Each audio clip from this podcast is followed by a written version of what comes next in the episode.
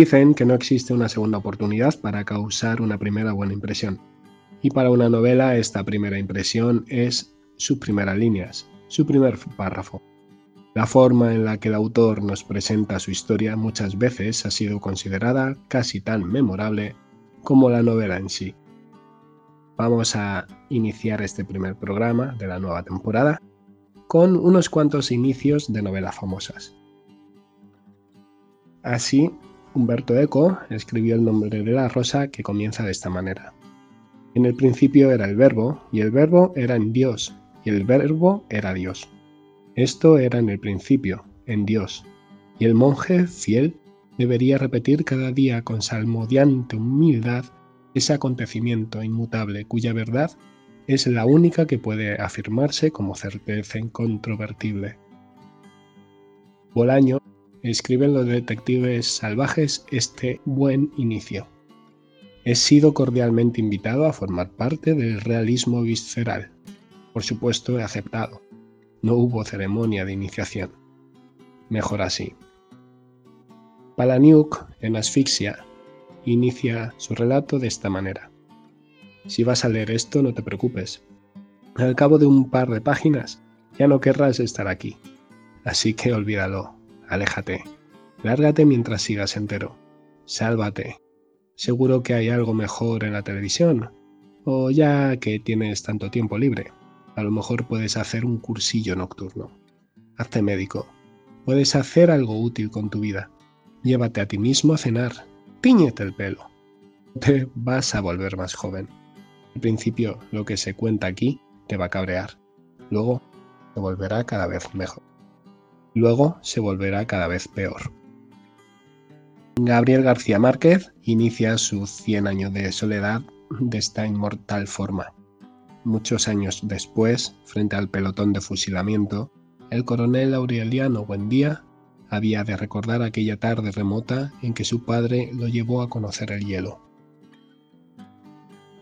Camille escribe este inicio para el extranjero. Hoy ha muerto mamá, o quizá ayer, no lo sé. Recibí un telegrama del asilo. Falleció su madre. Entierro mañana. Sentidas condolencias pero no quiere decir nada. Quizá haya sido ayer. Y por último veamos cómo inicia Calvino su obra Si una noche de invierno, un viajero. Estás a punto de empezar a leer la nueva novela de Italo Calvino, Si una noche de invierno, un viajero. Relájate, recógete, aleja de ti cualquier otra idea, deja que el mundo que te rodea se esfume en lo indistinto. La puerta es mejor cerrarla, al otro lado siempre está la televisión encendida. Dilo enseguida a los demás. No, no quiero ver la televisión. Alza la voz. Si no te oyen, estoy leyendo. No quiero que me molesten. Quizá no te hayan oído con todo ese estruendo. Dilo más fuerte. Grita. Estoy empezando a leer la nueva novela de Italo Calvino. O no lo digas si no quieres. Esperemos que te dejen en paz. Con estos inicios de novela maravillosos, damos comienzo a la nueva temporada de Leyendo hasta el amanecer. La séptima, nada más y nada menos. ¿Quién lo diría? Esperamos que esta nueva etapa, que abrimos esta noche, sea como la precedente, o mejor, qué carajo, llena siempre de libros, tertulias, personajes, letras y sí, castigos para canis y orcógrafos. Primer programa y como siempre, iniciándos dándos la bienvenida a Leyendo hasta el amanecer. Comenzamos.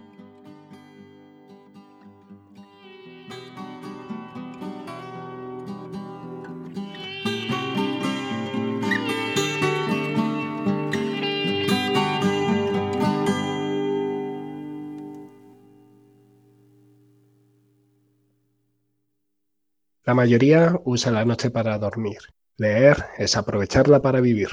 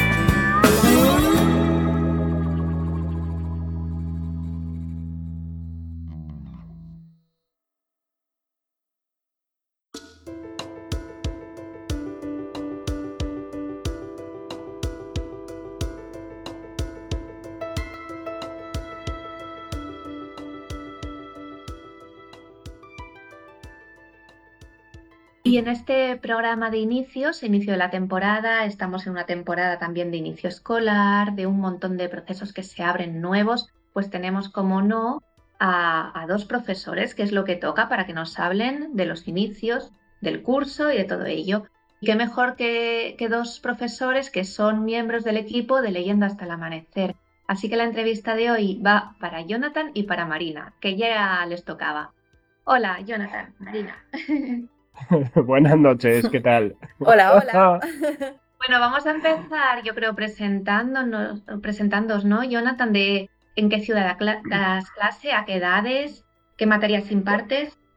Pues yo ahora mismo estoy en Aragón, ahora trabajo en Calatayud, soy interino, entonces es lo que toca, voy dando vueltas, aunque llevo cuatro años en el mismo centro. Tengo la suerte de ser interino y repetir. Y yo ahora mismo, yo soy de lengua, lengua castellana y literatura, aunque estoy con los ámbitos, con los ámbitos, el ámbito sociolingüístico. Y entonces me toca dar lengua y geografía e historia. ¿A qué edades das clase? Pues eh, segundo, tercero y cuarto de la ESO, entre los 13, 14 y 16, 17 y 18 estoy ahí, porque hay repetidores y todas estas cosas. Marina, ¿tú? Pues cuando echo la vista atrás y me doy cuenta que este es mi octavo curso enseñando y me, siento muy mayor, la verdad. Eh, yo doy clase aquí donde vivo, en Alcalá, la ciudad de Cervantes, y estuve un par de años trabajando en un cole en Madrid, preparando a niños para los exámenes de Cambridge. Y, este también, el año pasado tenía dos trabajos, este año solo tengo uno, que es este en el que estoy. Yo doy, eh, estoy en enseñanza no reglada en un centro de idiomas y yo este año tengo bebés e infantil. ¡Ay, bebés infantil! ¡Qué bonito! sí, lo es.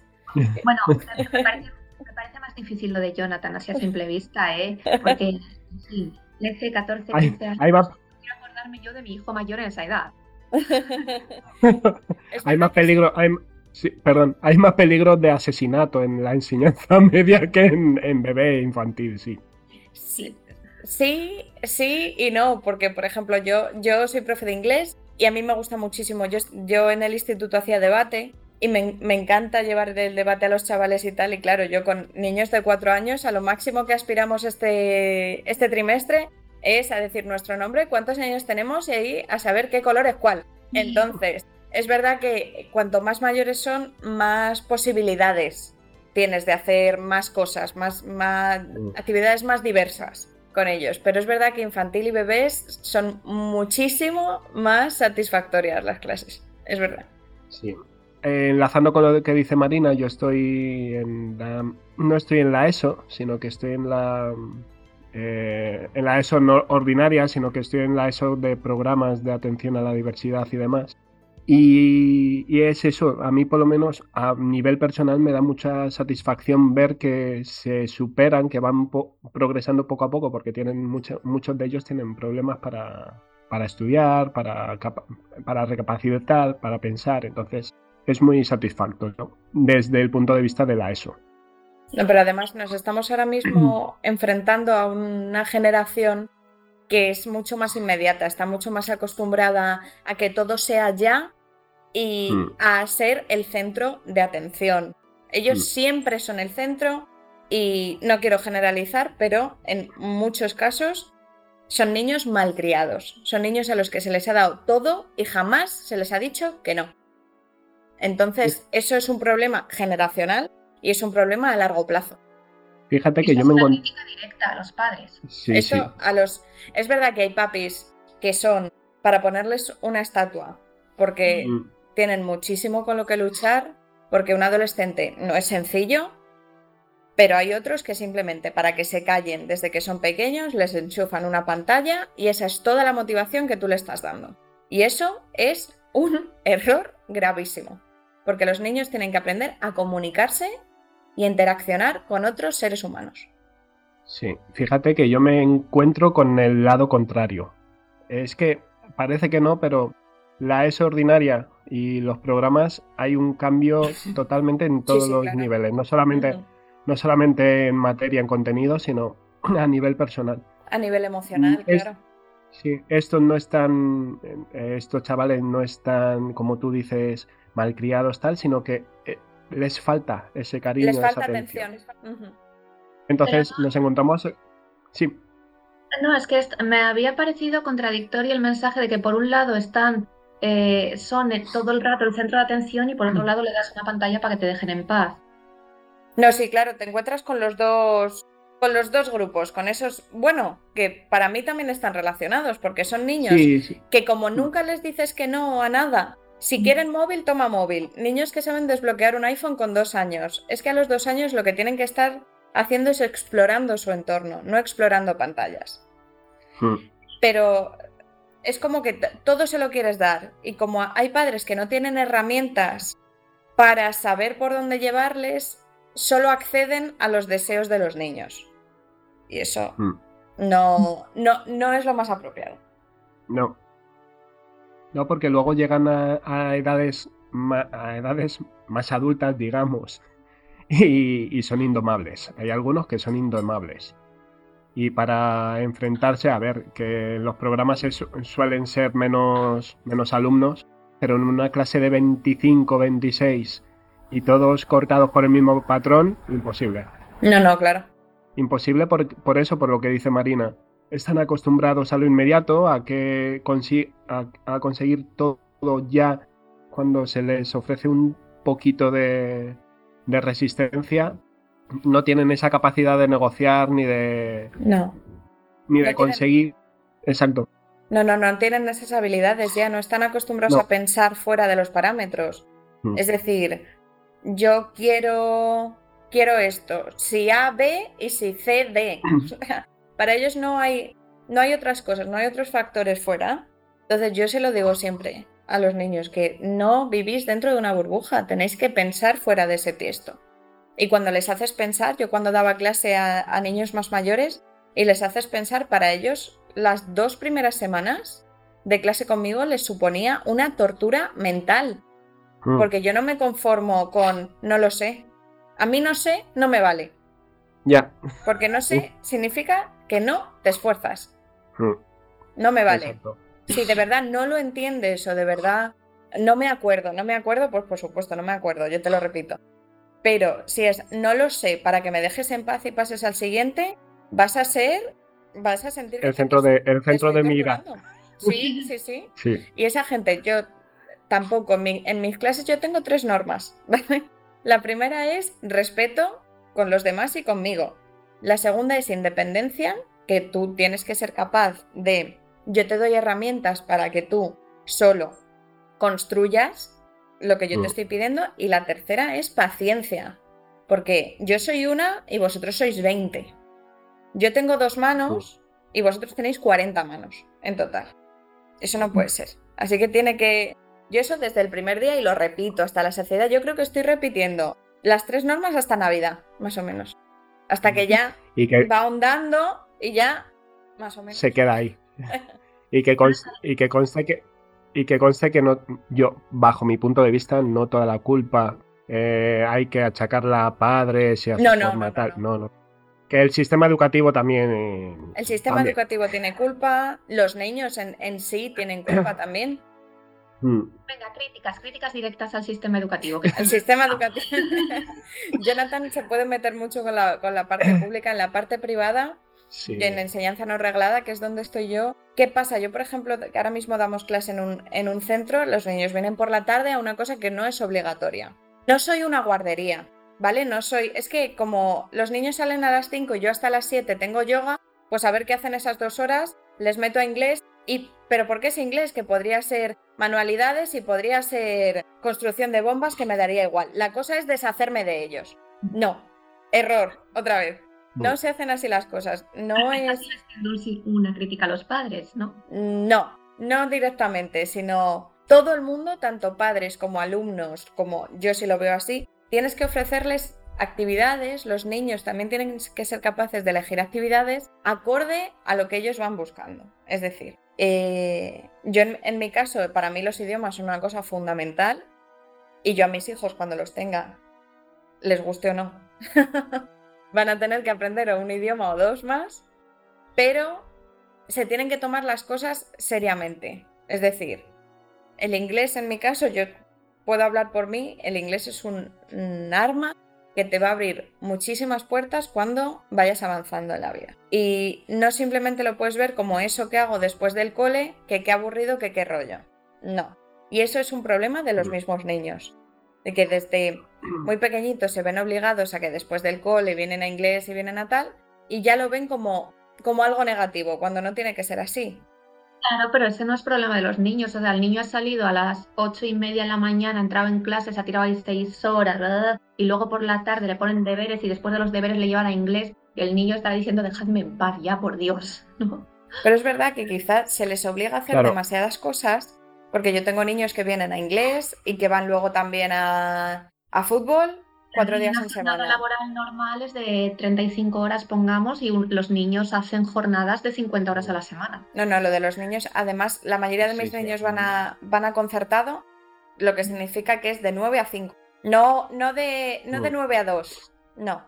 Es verdad que ellos tienen su, su rato para comer y su tal, pero son jornadas extremadamente largas y tienen 5 años. Que no sé. a ver, ya ahí nos metemos en otro, en otro no, no, que, te es, que es la elección de colegio.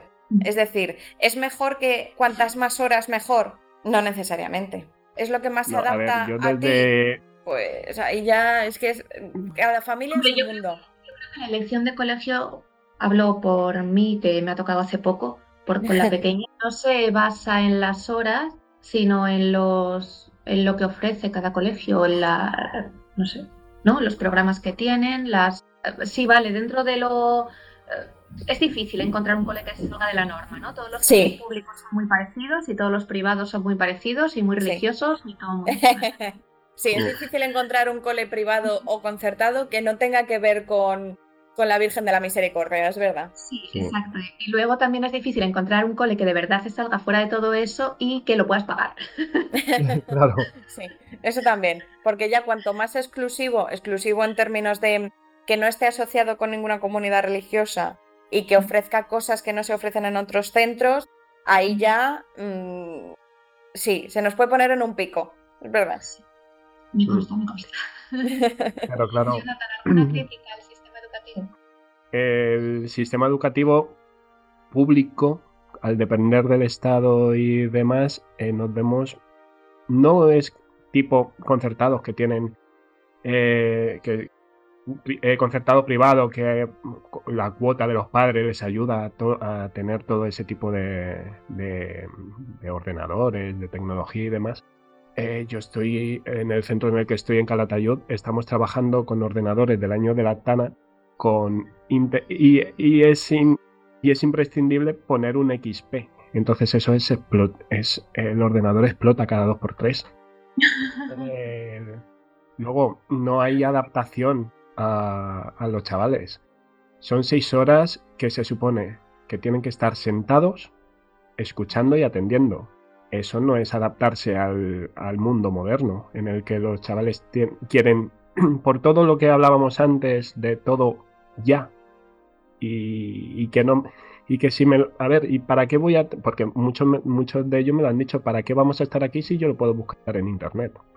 Entonces, no hay un, no hay un acople entre lo que es, debería ser la educación y eh, la modernidad. No hay ningún. Bueno, y luego ya los contenidos, los currículos y demás en lengua, por ejemplo, es una repetición un año tras otro, un año tras otro. Yo si, llega, si llegara a tocar algo de poder, los lo cambiaba todo. Porque es que no tiene sentido. Bueno, lo de los currículos, dices tú que, repites en lengua. Pues en inglés, no te quiero contar. ¿Tú cuántas veces en tu vida has visto el presente simple? Yo muchas, pero lo de pero lo del sustantivo en primero, en segundo, en tercero, en, cuarto. Es, igual. es un currículo que es, acumulativo. Pero luego, yo cuando estudiaba en, la pública, em, claro, si es que luego si el examen de fin de curso es. Da igual lo que hayas sacado antes, que si apruebas el final lo apruebas todo. Pues claro, ofreces una desmotivación que pues me la suda el primer trimestre, me la suda el segundo trimestre, el tercero aprieto, apruebo y listo. Claro, pero... parecido súper interesante lo que ha dicho Jonathan de un montón de horas sentadas. A ver, yo sé que yo no soy la entrevistada, pero ¿puedo contar una anécdota? Por supuesto. Sí, claro. Mira, pues a finales del curso pasado de mi hija, la pequeña, que tenía cuatro años, entonces cuatro años, atención, ¿vale? Mm. Eh, me dice la profesora un día que se ha portado mal en clase. Que yo le digo, mal, ella, no puede ser, ¿qué ha hecho? Y le pregunto a la niña, delante de la profe, que qué había pasado. Y entonces la niña me dijo esto, cuatro años, repito. Me dice, pues estábamos sentados haciendo filas de letra T, y filas de letra T, y filas de letra T, y todo el rato filas de letra T, y yo ya sé hacer filas de letra T. Claro, Y yo ya me aburrí, me aburrí. eso Claro, me pasa. me aburré. Eh, No está adaptado. Luego también los profesores tenemos lo nuestro. Porque claro, si, un alumno se sale de la norma, se sale de los parámetros, pues ya este no vale. Bien- Tanto bien por abajo, tanto bien por arriba. Es, es un vago, no quiere hacer nada, tal. Y por encima, bueno, pues muchos profesores no quieren tener ese problema porque hay que trabajar más. Claro, eso pasa, por Entonces- ejemplo, yo tengo una, yo tengo una niña ahora mismo en el curro, eh, Natalia, se llama, que la quiero un montón y tiene cuatro años. Natalia es de altas capacidades. Pues claro, porque su profe, en infantil no hay un- en la Comunidad de Madrid no hay, un, no hay un- unos parámetros, no hay un protocolo de actuación para los para infantil en altas capacidades, es a partir de primaria. Entonces, porque su profe es buenísima, su profe del cole, y se ha preocupado de estar más atenta, de mandarle cosas extra, de saber, de, de saber un poco cómo enfocarlo, ¿no? Porque pues además se ha interesado por su caso, le ha ofrecido clases de más para que puedan ir los sábados y, y puedan explotar ese potencial que esa niña está mostrando. Pero si fuera un, un profe en la media, si fuera un profe medio que no ofrece más de lo que se espera, o sea, simplemente se adhiere a la ley del mínimo esfuerzo, esa niña, el potencial que está mostrando esta niña, si no se explota, si no se potencia, si no se motiva, de aquí a que empiece primaria, lo ha perdido. Claro. Pero es simplemente es lo que dice Jonathan, si es que es un sistema que está obsoleto. claro. O sea, que y por ejemplo, para el sistema, para los profes, para los niños. No, no, para y para los sí, sí, profes hay, si- hay muchos profes que lo que son es vagos. El sistema, bajo mi punto de vista, hace aguas por todos sitios. Pero Sí. bueno, intentando salvar el sistema, eh, hay, a ver, y no todos los profesores, como decía Marina, eso, somos, son, somos, Son, son Eh, somos. Eso es, son somos. son, somos, claro, escurridizos que solamente van allí a trabajar para que le paguen un sueldazo a fin de mes, que tampoco es sueldazo. Porque yo, por ejemplo, en Ara- Aragón y Asturias es donde menos nos pagan. Eso es, que además ejemplo. luego, esa es otra cosa, como no tenemos una ley general de educación, Claro, ni unos proyectos a nivel nacional, pues aquí cada uno, cada comunidad se lo guisa y se lo come. efectivamente. Entonces, ¿qué, qué es lo que pasa? Que si un profesor tira o un profesor hace, porque yo lo veo, es decir, a mí me, a mí me vienen chavales que yo no les doy clase, porque, a ver, yo estoy, yo estoy reducido a tres grupos, primero de. PEMAR, segundo de PEMAR y cuarto reducido, que son los programas que se llevan allí, pero vienen chavales de fuera a preguntarme a mí cosas que su tutor, por ejemplo, no les quiere resolver. O no, les, no les quiere o no les puede o no tiene la intención de informarse para resolver. Si ven, si ven, eh, a ver, que los chavales tampoco son, que se fijan mucho. Si alguien, si ven a alguien que puede ser resolutivo, que les puede ayudar, acuden a, e- a ellos. Que no todos, lo que decía, no todos son somos. A lo que, te a lo que me refería antes de intentar no eh, ser tan cuadriculados en la clase. Yo, por ejemplo, les dejo, les dejo moverse porque yo tengo muchos TDAH. No, no, y Entonces, necesita- necesitan sacar esa energía. Claro, Sí. si no se mue- si yo sí veo que no se mueven, es que salen eyectados hacia arriba. Es que no pueden, no pueden quedarse quietos.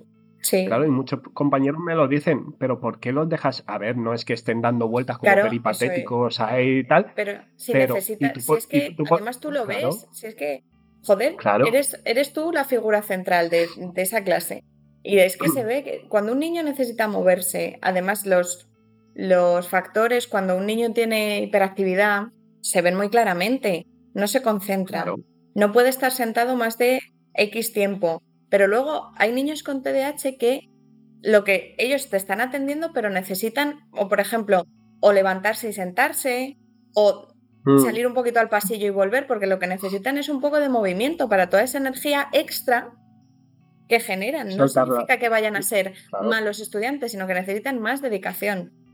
Yo para mí, mi máxima, a mí al principio yo cuando en, en la universidad yo no hice magisterio, yo hice filología y cuando empecé a dar clase dije, bueno, pues esto es algo, a mí me resulta muy sencillo dar clase Mm. Y dije, bueno, pues es algo que voy a hacer así un, poco como, como extra, ¿no? Mientras acabo la carrera y demás. Y luego descubres que realmente es vocacional. A mí me apasiona enseñar. Sí, sí. Yo a, los yo, a los chavales les digo que si no me estoy divirtiendo yo dando clase, yo no les voy a divertir a ellos. Claro, y es algo que, yo misma tengo que disfrutar mientras hago. Claro. Entonces, si yo todos los días, cuando salgo a trabajar, digo, hoy hemos aprendido, aunque sea una cosa pequeñita, pero aunque sea algo. Y si tú eres capaz mm. de que esos niños vengan todos los días, en mi caso son niños, todos los días con una sonrisa, es que algo estás haciendo bien. Cuando ayer un padre me dijo, porque con los bebés vienen los papás a clase, mm. y cuando me dijo un, un, papá de uno de los niños más pequeños que tengo, que se llama Aitor, que tiene 15 meses, y me dijeron, es que esta es su actividad favorita y es lo que quiere hacer toda la semana, para mí eso ya vale todo el mm. oro del mundo. Claro. Es que además, pero tiene que ser algo que de verdad te guste hacer y con lo que disfrutes. Y si no es algo que te llene plenamente, no lo hagas porque, puedes llegar a ser, para, para un chaval, puedes llegar a ser ese profe de mierda que hizo que no me gustara leer. Mm. O que hizo que es que el inglés qué rollo. De verdad que los profes somos, podemos marcar una diferencia. Sí. Y todos tenemos días malos y todos, y todos a veces decimos, joder. Yo, yo, la verdad es que no espero que vayan con una sonrisa porque a las ocho y media una sonrisa a mí me preocuparía. Oye, yo me levanto de muy humor, lo que me pasa es que luego se me va pasando.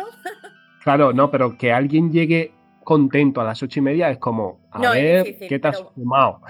Pero Claro, que la edad además La edad ayuda, pero oye, con una buena actitud, sabes que yo entiendo que a las ocho y media no, es, no es la hora para nadie, pero que no digas qué puta mierda, ¿sabes? No. No, y además, además, no, a ver, a lo mejor a ti no te pasa porque son pequeños, pero a mí sí, es decir, si yo, si yo por cualquier cosa comienzo mal el día, ellos ya que, a ver, yo me paso ocho horas con ellos, en la mayoría, en, la, en dos de los grupos me paso ocho horas con ellos a la semana, entonces, claro. más que bien lo vamos a conocer. No, y además ya, saben de qué palo vas y cómo. Claro. qué se pueden esperar de ti. Sí. Claro, yo tal, tal, como tal como entro por la puerta, ellos ya saben si estoy de buen humor o mal. Sí. O no. Entonces, y me y preguntan, ¿pero qué te pasa? Y a lo mejor no es nada, a lo mejor es algo que le estoy dando vuelta, y, pero ellos ya lo notan. Entonces, a ver, que por eso que la educación te puede tener todos esos malos, lo que hemos hablado antes, son malos tal, pero hostia, si vas con una buena actitud, te gusta lo que haces y demás, todo eso al fin y al cabo lo puedes ir, ir paliando de alguna forma. Todo. Todo. Yo mm. es que, además, si, si ya, ya lo, que, lo que he dicho antes, es que tu mm. trabajo, sea el trabajo que sea, tanto si eres médico, como si eres churrero, como si eres banquero, si no te gusta, o si no te llena, o si no es algo que, te motive, quizá tengas que replantearte el cambiarlo o el tomarte un descanso, aunque sea, y ver la vida de otra manera, porque sea lo que sea, tengas la función que tengas, es una función social que afecta a más gente. Mm. No eres tú solo. Efectivamente. Mm. Y, bueno, y viendo la, diversidad de niños que tenéis y de situaciones, ¿alguna anécdota chula de este inicio del curso? De inicio de curso. Bueno, yo el, sí, el otro día una de mis niñas que se llama Alma, que tiene cuatro años también. Alma me dijo el otro día, textualmente, Teacher, mis papás no están en casa, duermo con los abuelos. Y yo le dije en inglés, Ala, ¿y eso? ¿Dónde están papá y mamá? Y me dijo, se han ido a ver a la princesa Jasmine. Y dije, ah.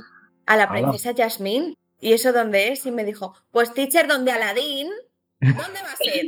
Yo, ah, ah, se habían ido a Dubai. a. Ah, ostras, qué nivel, Pues donde Aladín, teacher, a ver.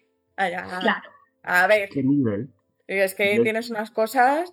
No, pero que, la verdad es que me- son totales. Yo con, yo con mis, con mis niños el otro día también estamos en, en octubre solemos hacer un libro que se llama eh, Gruffalo, que seguramente lo conozcáis, que es eh, pues un ratoncillo, ¿no? Que va por un bosque, se encuentra con un monstruo y tal y cual. Mm. Y me dijo una de mis niñas cuando saqué el libro, me dijo, Teacher, te tengo que decir algo.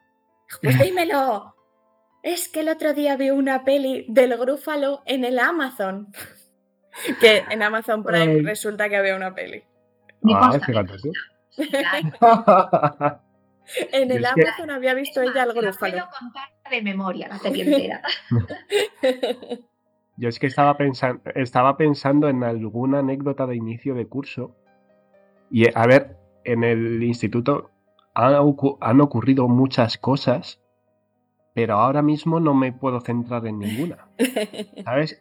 Este me, ha pas- llevamos un mes nada más de clase y a mí es como si se me hubiera hecho un año, porque entre, entre chavales que van y que vienen, porque hay muchos que, bueno, se- lo- la familia se ha trasladado a Zaragoza y, y demás. Entre, pues, que los chavales, pues el inicio de curso también tienen sus dinámicas y su aclimatación y bueno, están un poco revoltosillos y, y algunos más que otros, se la lían más parda, menos parda, tal. Y toda la burocracia que tenemos encima, por lo menos en la pública, se ha hecho como si fuera un año. Y ahora, pero es eso, pensando. A ver, sí, los de mi tutorial este año, que yo los conozco desde hace tres, desde hace tres años. Pues sí, cuando llegué, cuando, cuando llegué y vieron que era yo el tutor, me re- recibieron aplaudiéndome. En con una ovación. claro, a lo que les dije, sí, sí, vosotros aplaudid, pero ¿qué año os voy a dar? Hombre, Porque claro, es, es el es cuarto de la ESO, es el año que tienen que trabajar más para ir a la FP que quieren y demás. y para y yo les dije, sí, graduarse sí, y todo, claro. Exacto, digo, muy bien los aplausos, pero aquí a trabajar. Entonces, No, pero lo que dice Jonathan de cuando te ven de un año para otro, yo todavía tengo niños que Mm. vienen a saludarme y vienen a verme de vez en cuando, a ver qué tal estoy y eso. Y la verdad que ese día tienes el corazón contento. La verdad. sí, sí, sí, sí. Al sí. final no... mm, Porque yo hay veces que cuando salgo de clase digo, igual me he pasado. Igual hay cosas que, que quizá las tendría que haber atajado de otra manera. Intentas pues no redimir tus, tus errores, pero, pero yo me, prefiero quedar con esas cosas buenas. Con, Mm, mm. con el decir, joder, Mm. pues, pues no, no lo haré tan mal, ¿sabes? El balance Claro. al final es, es positivo, no lo haré tan mal Digo- si... Sí. Sí, sí, a mí, a mí también me pasa, a mí también me pasa eso que comentas, Marina. Hay algunos días que volviendo a Zaragoza es como, puff, he tenido que hacer esto así, no he tenido que hablar así, no he tenido, lo he tenido tal. Pero luego, a ver, al día siguiente te vienen, te... Y esas cositas, ese... Parece una tontería, pero eh, un colegio, un instituto es, es una pequeña familia. Entonces, si te llevas bien o no te llevas... Si, te- si hay rencillas, si no, si te llevas bien o te llevan mal, hace mucho. Pero hace Los- muchísimo. Son- no son adultos rencorosos, nada. No, no, no, no. No. Yo, adem- yo además siempre les intento pedir perdón, sobre todo me pasaba cuando daba Oh. clase a, más mayores. Pues, joder, si, si veo que me he pasado de la raya o que quizá he sido muy directa y no he tenido en cuenta pues que todos tenemos un mal día a veces, como he dicho antes y tal, yo sí que lo del pedir perdón con ellos sí que lo llevo muy a rajatabla, porque creo que es algo, es una cuestión de respeto. Que igual que Mm. si yo hago algo mal, pues el día que tú hagas algo mal, me gustaría que fueras lo, lo suficientemente maduro como para saber decirme, oye, teacher, perdona, me he pasado. Claro, Claro. A los niños hay que decirles perdón, por favor, gracias. Eso es. Y nosotros en el, Claro, en el trabajo siempre las, las magic words son please y thank you. Y además yo Claro, les hago así, me, me hago la sorda, ¿sabes? Como cuando no lo dicen, me hago la sorda. Teacher, te estoy hablando. Please. Ah. claro, es una, es, una ton- es una tontería, pero el buenos días, el que ta- si, eh, por ejemplo, el lunes yo siempre a la primera hora buenos días, ¿qué tal, qué tal el fin de semana? Esa, esa tontería, a este año, eh, estos años no, porque no ya, se, ya saben que lo hago siempre, pero le desubica, desubica un montón. Porque claro, ven esa, ellos también, los chavales, o por lo menos lo tenían antes, la cosa de tú eres el profesor, yo soy el alumno, el alumno porque tiene que existir una relación. Eso es. ¿Sabes? Entonces, o si les pido que lean, pues hasta aquí, gracias. Esa, no sé qué, con los que yo me he encontrado les choca un montón. Sí. Nosotros es que es verdad que es política, no voy a decir política de empresa ni mucho menos, pero en el, en el centro en el que yo estoy trabajando ahora, eso lo llevamos muy por bandera. Lo de que los buenos modales y sobre todo, yo con mis alumnos se lo digo siempre, si yo os hago una pregunta es porque me interesa vuestra respuesta. Si no me interesara, yo no preguntaría. Entonces, igual que vosotros lo hacéis conmigo, teacher, ¿qué significa esto? Y luego no te escucho, eso no es así. Si pregunto, estoy atento a lo que me dicen, que luego se me olvida, no pasa nada, yo lo repito. No, eso tiene que ser un poco recíproco también, es, pero eso hay que construirlo, eso no, esa confianza como lo que dice Jonathan de vamos a contarnos el fin de semana, eso no se hace de un día para otro. Eso es despacito, todas las semanas establecemos una rutina y entonces ellos ya entienden que lo que, como he dicho, pues que es recíproco. Y que yo estoy ahí para ti, que si necesitas ayuda la pidas, pero que tampoco somos adivinos. Claro, claro. Bueno, y vosotros que trabajáis con niños y jóvenes, pues claro, es pregunta obligatoria de este podcast. ¿Cómo hacéis para Sé que tenéis niños muy diversos y tal, pero ¿cómo hacéis para que, para que se motiven al, a leer, se inicien en la lectura y sobre todo para que se convierta en un hábito? Ah, yo eso con, los niños es muy fácil. Nosotros todas las semanas hacemos una ronda de, de, storytelling. Yo les cuento un cuento en voz alta, bien sea con un libro de esos de gran formato, o con un vídeo, o con, o con tarjetas, o con lo que sea y ellos luego lo tienen que repasar en casa. Y todos los niños, por lo menos en la Comunidad de Madrid, eh, establecen un plan de lectura que tienen que leer todos los días, depende de la edad en la que estén. Tienen que reforzar la lectura en casa durante 5 minutitos, 10 o 15 y va, se va ampliando el tiempo según se van haciendo más mayores. Yo, claro, a ver, yo con lengua es algo, es algo troncal, la lectura y la comprensión lectora. Aparte de que también en Aragón hay un plan lector y que claro cada centro y cada profesor, pues, cada departamento se lleva, el departamento de lengua en este caso, y yo en, el, en orientación, llevamos de como podemos, porque a ver, sí, yo, yo les puedo pedir que lean muchas obras, pero al final, o tal, pero bueno, yo lo que le, por ejemplo, con los de cuarto, bueno, con los de cuarto y con, bueno, con los de, de cuarto, en, mi idea es, como ya es algo más van a, van a titular y tienen que tener eh, una, lo básico, pues mi idea es la leyenda, de, la leyenda de Becker en el primer trimestre, en el segundo algunas cositas sueltas de, de la generación del 98 y del 27, y, en, y en la tercera pues algo moderno, tal. Pero claro, yo les digo, y voluntariamente, por vuestra cuenta, cualquier libro que leáis. Claro. Porque, a ver, no solamente es. algo obligatorio aquí, sino fuera también os, os tenéis que poner vosotros. Es decir, a los de cuarto que ya son mayores y ya me conocen, pues eso ya saben cómo funciona. Con los más pequeños les tengo que orientar un poquito más, pues no les voy a poner el Ulises de Joyce, sino relatos cortos, relatos... Claro, claro, relatos cortos, micro relatos. Yo trabajo así con, con los pequeños porque es que si no es, imposible y van a aborrecer.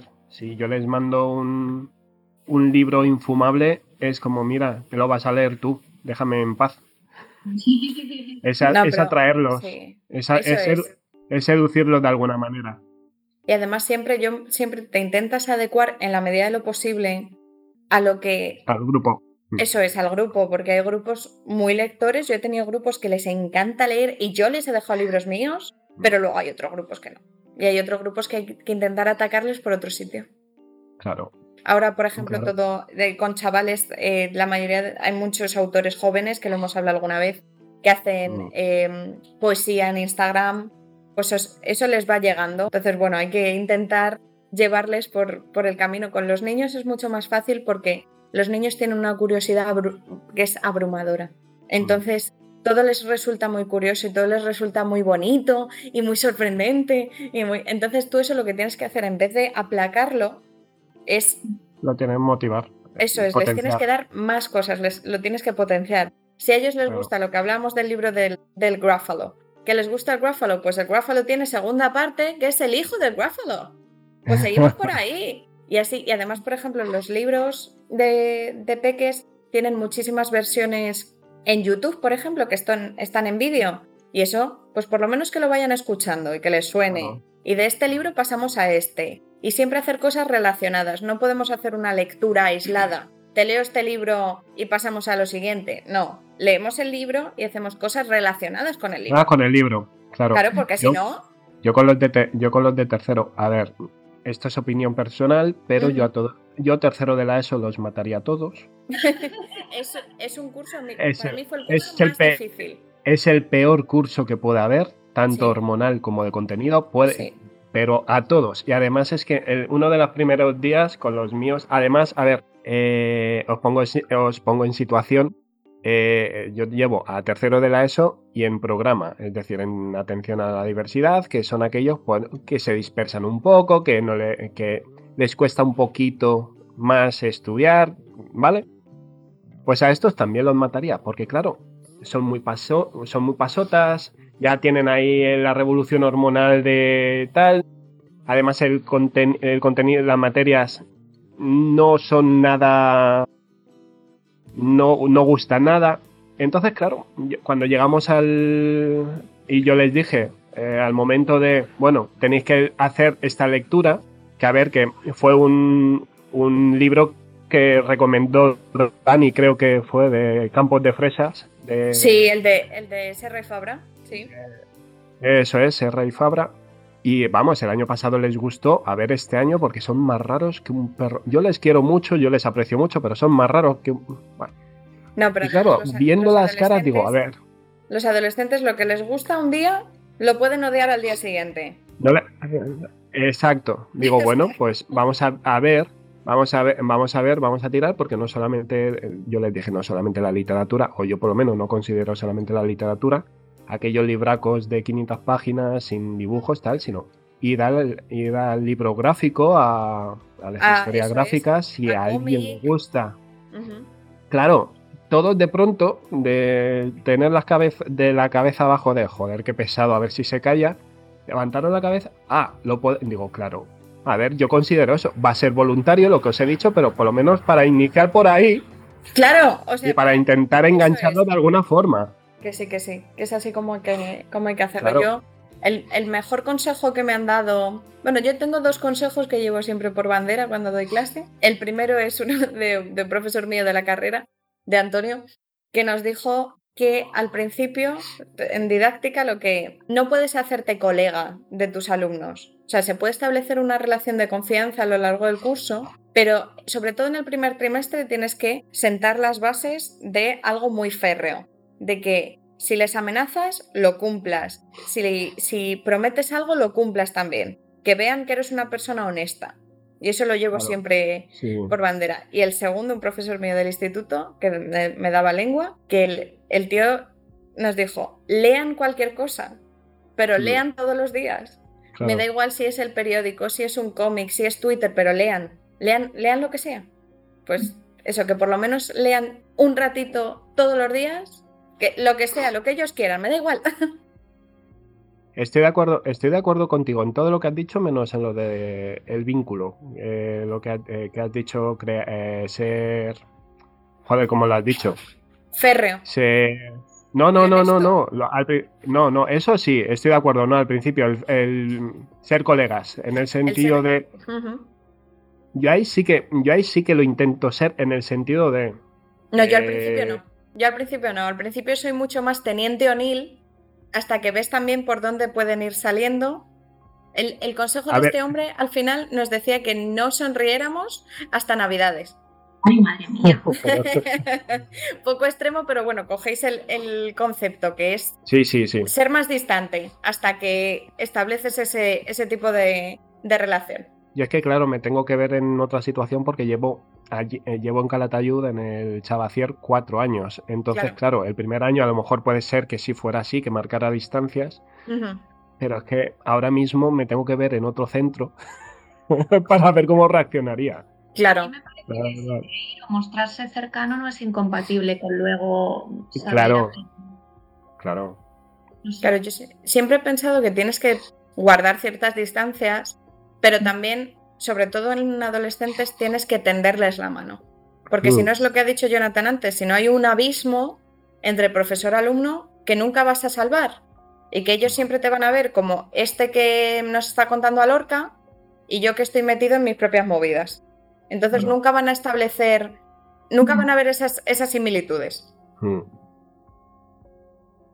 Y para acabar, como todas las entrevistas, pues la pregunta obligatoria, ¿no? Vamos a empezar por Marina. ¿Qué libro te ha tenido a ti leyendo hasta el amanecer? Leyendo hasta el amanecer, pues eh, voy a decir los... Eh, ¡Ah, qué pregunta tan difícil!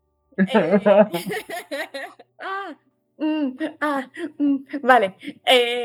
no, me no me quites eso a mí, Marina. No, yo voy a decir los libros más, los más recientes que he leído que me hayan gustado. Los que nos conocéis y que leéis, eh, leéis, no, que nos escucháis eh, regularmente, ¿sabes? Yo soy un poco Mónica Geller, entonces lo tengo todo muy organizado y tengo un Excel de mis lecturas de cada año. Hostia, qué asco. Sí, lo sé. Perdón, me ha salido solo. Entonces, revisitando ese archivo, em, lo que me ha tenido leyendo hasta, hasta el amanecer, os lo digo ahora mismo, ahora mismo estoy leyendo un libro que me está gustando mucho, que se llama El Jardín Olvidado, de Kate Morton, que es una autora australiana, y me está pareciendo muy chulo, que son historias entrelazadas de mujeres a lo largo de un siglo. Y la verdad que es, una lectura, mm. me está encantando capítulos muy cortitos, entonces se hace muy, eh, muy llevadero. Y un libro que me ha tenido este año leyendo hasta el amanecer, que seguramente os lo traigamos en esta temporada en el podcast, es La Catadora de Rosela Postorino, que es la historia real en, versión novelizada, en, en versión ficción, de las mujeres que trabajaban para Hitler y para las SS en Alemania en la época de la guerra, que eran las que probaban la comida para asegurarse de que no estaba envenenada. Y es una historia buenísima, está escrito con mimo y, me encantó. Y lo leí en un día porque no pude dejar de leer hasta que lo acabé. Entonces, voy a decir esos dos. Jonathan. Yo, a ver, ahora mismo va a sonar muy friki y demás, pero estoy con Estoy con una historia de una, la historia de la literatura castellana también para, para prepararme para oposiciones y demás. Que a ver, que no es una literatura, una historia de la literatura al uso, sino que lo va explicando de una forma más didáctica y tal. Dejando las fricadas esta de la historia de la literatura y demás, eh, a mí me encanta Murakami, como muchos ya habréis podido, podido ver, oír, aunque nunca se lleve el premio Nobel pero uno de los libros, uno de sus libros que me enganchó, porque mucha, me identifiqué con el protagonista, se titula Los años de peregrinación del chico sin color. Y a ver, es finito también tal, pero me lo leí de una tacada, porque es una maravilla. No es el más conocido, como puede ser Tokyo Blues, eh, Milku 83, 83, 84. Yo creo que es 84. Milku 84. Es 84. Milku 84. Por eso, no es, el, no es más famoso, no es el más famoso, pero es uno que yo recomiendo porque es una, una delicia. A mí, por lo menos, la temática que trata y demás, de la amistad, el amor y todo esto, las relaciones sociales, genial. Y, ya que estamos Jonathan y yo juntos, que en algo en lo que coincidimos y que os, queremos recomendar a todos lo que los que nos escucháis hoy, es Carmen Mola, que nos gusta mucho los dos. Sí, por Dios. y que quede grabado que coincidimos en algo. Coincidimos en algo. Carmen Mola, el primero era el de la novia gitana. La novia gitana, sí. Y, la, no, la red, la red púrpura. Hmm. Que es una pasada de. Son. bueno, lo van a adaptar para televisión porque es un formato televisivo totalmente. Sí, Yo el segundo, el segundo todavía no, no, he podido hincarle el diente, pero tengo unas ganas. Yo también me lo leí entre en dos días que tuve que ir a Madrid, que iba en el autobús, me lo fui leyendo Y pues son casos eh, policíacos, son una inspectora que ha tenido una vida muy dura y son libros que te enganchan muchísimo porque dices, ay, ¿qué ha pasado? ¿Qué ha pasado? ¿Qué ha pasado? Sí, sí, sí. Bueno, pues muchas gracias a los dos por haber aceptado esta entrevista, porque también mola conoceros un poco a vosotros, que siempre estamos hablando. y nada, muchísimas gracias y seguimos con el programa.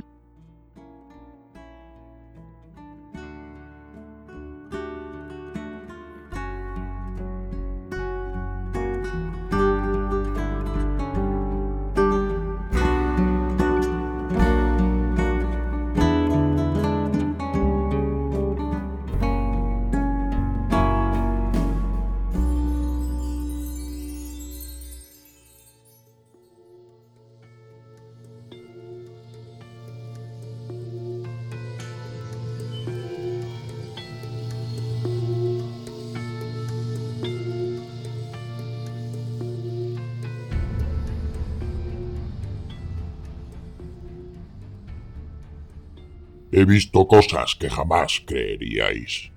He luchado contra orcógrafos más allá de los suburbios. He visto brillar una gota de sudor en la oscuridad cerca de la puerta de la letra enroscada.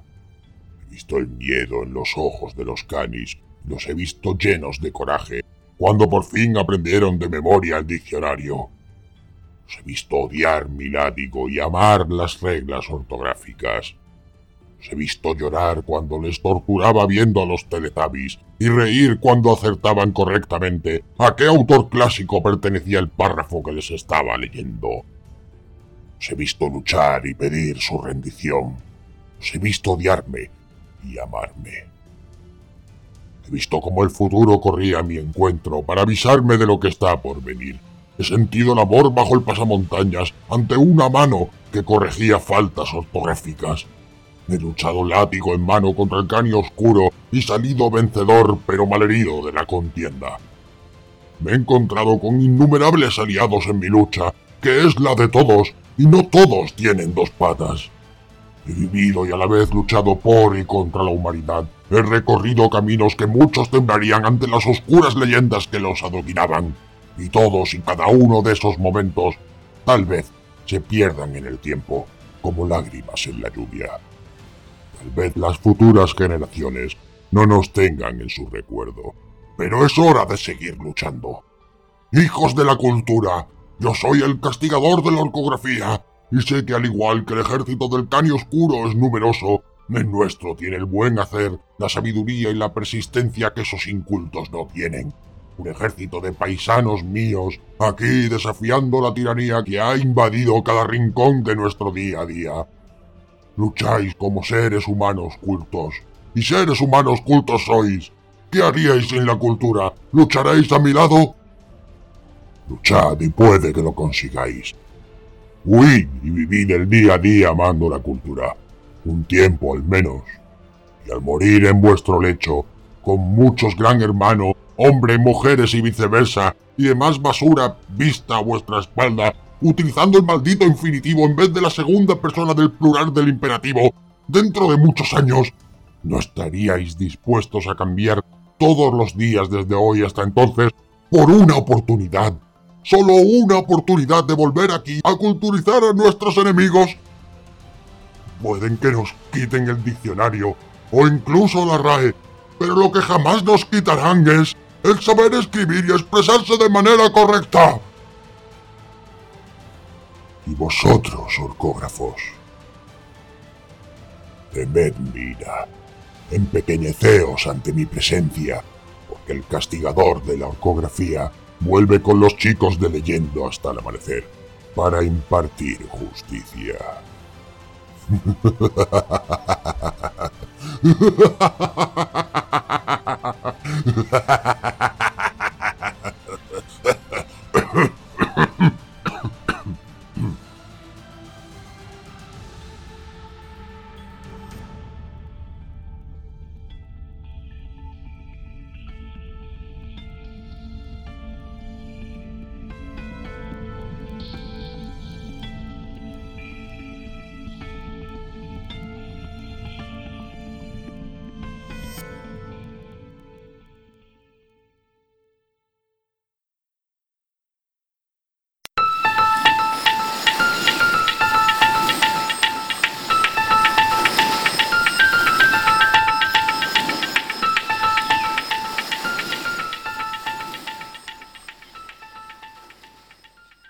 Bienvenidos a la primera tertulia de la temporada de Leyendo hasta el amanecer. Aquí estamos otra vez después del verano, bien cargados de energía. ¿Y qué tal, Marina? Buenas noches. Hola chicos, buenas noches. Con ganas de todo. de todo, ahora, así. Ahí estamos. Hola, Jonathan. ¿Cómo vienes tú? buenas noches. Pues bueno, con ganas de empezar otra temporada más. Hola, Dani. Buenas noches, la séptima, la séptima temporada ya. Toma ya. Eso. Séptima. El 7 es un número muy guay. Sí, sí, sí, sí. Sí, sí, sí, sí. Este va a ser nuestro año. De aquí Uno de tantos. Contratos millonarios. Eso. Bueno, ¿y qué tal yo misma, Cris? Muy bien, muy bien. Me pregunto y me contesto. bueno, y, después de saludarme a mí misma, tiro para adelante con mi recomendación de hoy, así directamente. Venga. Y, hoy voy a comentar una excusa que, una obra que nos sirve de excusa para tratar el tema de hoy desde otra perspectiva. Y es que la aparición de un personaje eh, sucede tanto en la literatura como en nuestra vida. Recordemos a un personaje muy antiguo, a Juan Sin Miedo, aquel hombre que ignoraba lo que era el miedo, que emprendía un viaje en su búsqueda y que recorría lugares peligrosos, enfrentaba a seres que despertaban el terror, etc. Bueno, pues ¿qué fue lo que pensamos la primera vez que supimos de él? Mm, sea cual sea la respuesta, seguro que nuestros recuerdos están asociados al día en que leímos ese libro por primera vez o que alguien nos contó esa historia, ¿no? Lo vemos como un simple personaje literario. Pero imaginemos que cuando sucedió lo que nos relata el cuento, alguien hubiese pasado por allí y lo hubiese conocido de verdad. Entonces, un personaje puede irrumpir en nuestra vida real y no de forma metafórica. Esto es lo que recoge una escritora gallega en, una obra traducida como La historia que le escribía a Romu y que le obligué a, protagonizar. Digo traducida porque la original, aunque aún no haya visto la luz, estaba escrita en gallego eh, por la propia autora. Eh, y digo la propia autora y no digo su nombre porque es una autora anónima que la vamos a llamar la narradora. bueno, pues la historia, la historia que le escribí a Romu y que le obligué a protagonizar, de Editorial Cuatro Hojas, en esta historia la autora nos cuenta, desde su particular punto de vista, cómo sería la primera vez que Juan Sin Miedo apareció en la literatura si a su vez hubiera aparecido también en la vida de alguien en concreto, en este caso de Romu, que es la protagonista del libro. Bueno, pues esta historia comienza cuando la narradora sube al desván de su casa porque allí está sucediendo la historia que va a relatar. Entonces, en un descuido, esa historia, historia con mayúscula, porque es también un personaje y el argumento, se escapa. Y la narradora corre tras ella con su libreta para redactar todo lo que va haciendo y describe pues cómo Romu y su amiga Carmet encuentran unas, tierras de otro siglo en su jardín y se adentran en ellas sin saber que se trata del mundo de Juan sin miedo. Poco después, cuando ellas están hablando con ciertas criaturas, de las que no voy a dar más datos para no enrollarme, Juan se acerca y les pregunta que si, ha sentido, que si han sentido miedo, que si lo que Juan ha sentido es miedo al verles a ellas, ¿no? Y así se iniciaría un, un viaje famoso en busca del miedo el famoso viaje de Juan sin miedo.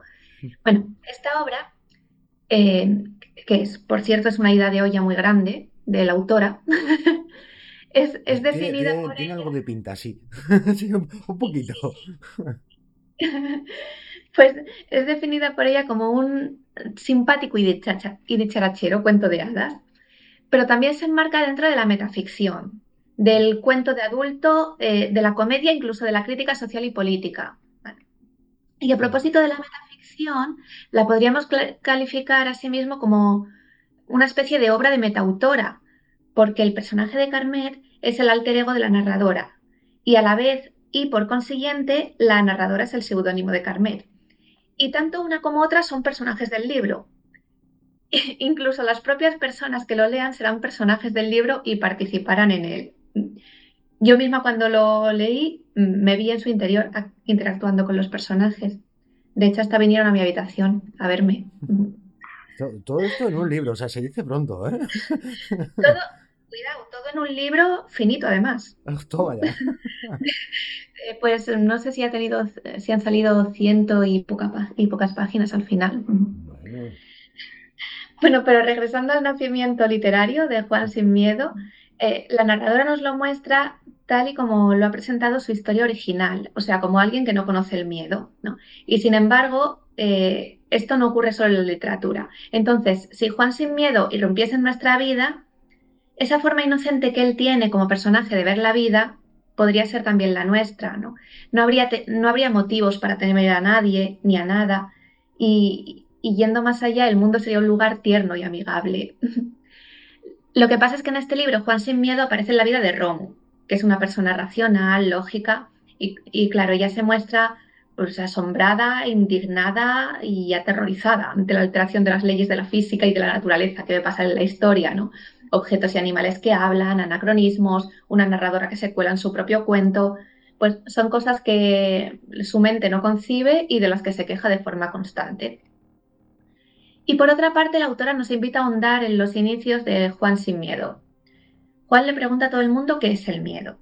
Si nos ponemos en su piel, eh, si reflexionamos sobre el miedo desde el punto de vista de quien no lo conoce, pues entenderemos algunas de las preguntas que hace. ¿Cuál es el color del miedo? ¿Cuántos idiomas sabe hablar para poder relacionarse con tanta gente? Mm, ¿Cuál es su medio de transporte? bueno, y para el lector eh, también es un inicio, porque es la primera vez que ve el mundo desde una perspectiva diferente. Eh, entonces, según la historia que le escribía Romu y que le obliga a, protagonizar, nos encontraríamos en un lugar fantástico y absurdo, en el que seres vivos inanimados participarían y actuarían como actrices y actores, pero también en un lugar crítico con las injusticias. El escenario podría compararse con el de Alicia en el País de las Maravillas por su magia y su absurdo.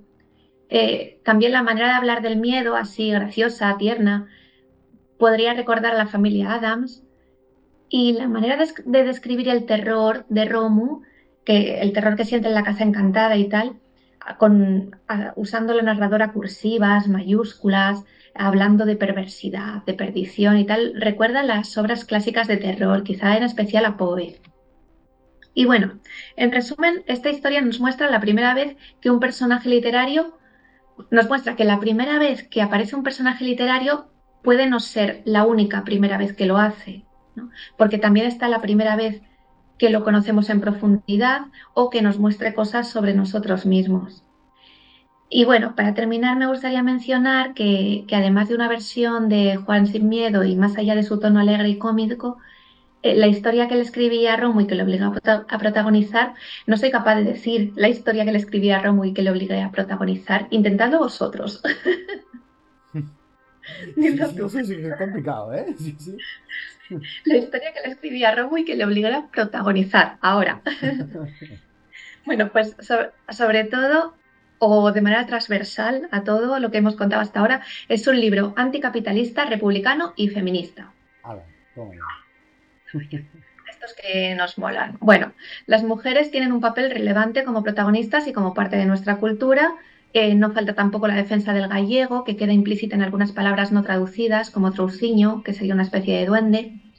Y, es que la autora quiere mantener la esencia gallega de la obra original y reivindicar el derecho de su lengua a existir sin que nadie se avergüence de ella o la considere un dialecto mal hablado. Mm. Así que bueno, esta es mi recomendación con la que abro esta temporada, la historia que le escribí a Romu y que le obligué a protagonizar, de la narradora. Toma ya. buena recomendación, o al menos curiosa. O sea, dan ganas de aunque no te llamen este tipo de historias, oye, que sobre gusto está todo escrito, dices, joder, no sé, es tan curioso que, llama la atención, que dan ganas de cogerlo para ver qué tal. Yo nunca había leído un libro parecido. Cuando de repente veo el libro y entonces te asombraste, como me asombré yo. es que realmente estoy asombrada. Qué grande, qué bueno. pues oye, habrá, habrá que catarlo. Bueno, pues para comenzar esta nueva temporada, voy eh, a hablaros de un personaje que para mí, desde que a un profesor se le ocurrió en el instituto mandarnos leer Los mares del sur, que también tuvo tela este profesor, pues a mí Pepe Carballo se me quedó como un personaje de una saga predilecta para mí. Y bueno, os voy a hablar un poquillo de, de él. Y de Montalbán, claro, pero el que me importa es Pepe Carballo. a ver, vamos a ver. José Carballo Larios, más conocido como Pepe Carballo, Es hijo de inmigrantes gallegos que, pasando por Cuba y Madrid, han terminado viviendo en Barcelona. Cuando estudiaba, militó como comunista y pasó unos mesecillos en la cárcel. Fue lector de español en una universidad de medio oeste de Estados Unidos, trabajó como traductor para el Departamento de Estado y su mujer, Muriel, le abandonó con su hija de nueve meses. Y fue entonces cuando ingresó en la CIA, donde trabajó más de nueve años cuando estaba a punto de conseguir un puesto importante en un país sudamericano, decidió abandonar. Eh, cuando vuelve a España trabaja como detective privado, como él suele denominarse, huele braguetas, en un despacho de 30 metros en las Ramblas. Investiga todo tipo de delitos, desde infidelidades conyugales, asesinatos o desapariciones. Eh, se le describe como alto, moreno, viste de ropa desastre o traje de rebaja, que lleva eh, de un modo desaliñado. Y vive en Valvidrera, en Barcelona, en una pequeña villa alquilada.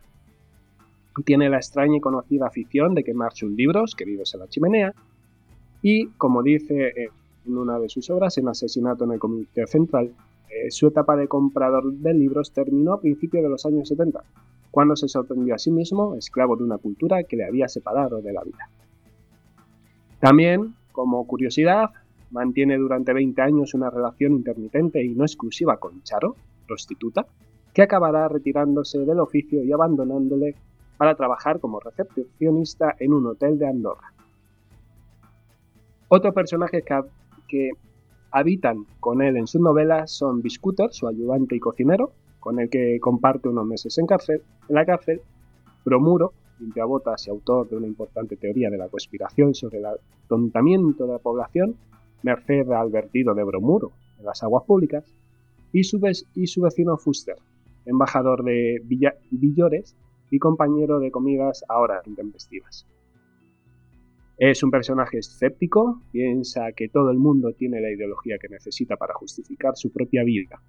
Se declara políticamente neutral y no cree en el sistema, pero lo sirve ayudando a eliminar de él a los que delinquen. Desecha la lógica y el análisis sobre el mundo actual. Limita sus emociones a la piel.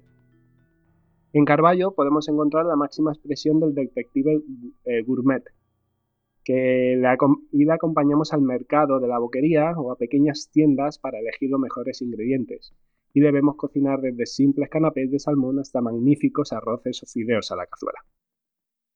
Todo ello acompañado por vinos más adecuados para cada plato y situación. También disfruta de los restaurantes, desde los más populares a los más exquisitos.